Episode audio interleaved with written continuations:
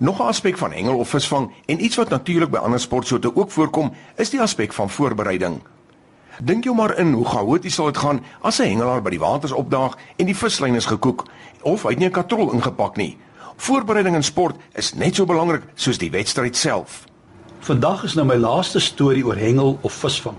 Eers was dit Jona, toe die groot visvangs en toe die seentjie met 5 brode en 2 visse. Vandag is dit iets heeltemal anders. Ons lees in Matteus 4. Van toe af het Jesus begin om te preek en te sê: "Bekeer julle, want die koninkryk van die hemele het naby gekom."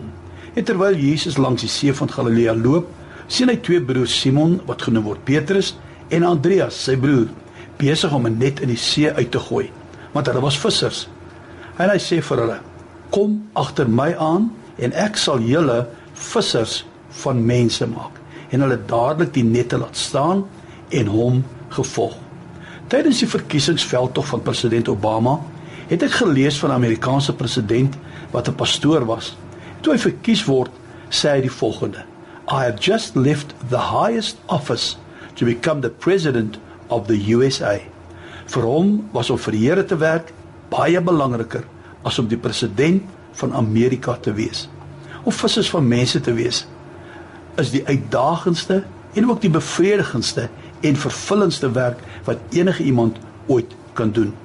Want wat jy doen is om iemand wat op pad was na 'n afgrond, 'n doodloopstraat, op pad was na vernietiging, besig was om te verloor en op pad om 'n ewigheid in die hel deur te bring, se lewe heeltemal om te draai. As jy so iemand na Jesus toe lei, verander alles. Hy word iemand met hoop, met 'n toekoms, met vrede in sy hart. Hy word 'n wenner wat vir ewig en ewig saam met Christus sal regeer. Kan daar iets beter wees as dit? Ons het die afgelope tyd van hengel of dan van visvang gepraat wat 'n baie groot aanhang in Suid-Afrika het. Wie kan nou eintlik 'n visserman word? Het jy 'n graad nodig? Moet jy vinnig kan hardloop, groot wees of klein wees, oud of jonk? Weet jy, enige persoon kan visvang. Dis nie net vir 'n uitgesoekte elite groep mense nie. Die goeie nuus is dat enige persoon kan 'n visser van mense wees. Deur het gewone en ongeletterde vissermanne gebruik sowel as geleerde mense. Jy hoef nie 'n predikant, teoloog of wat ook al te wees nie.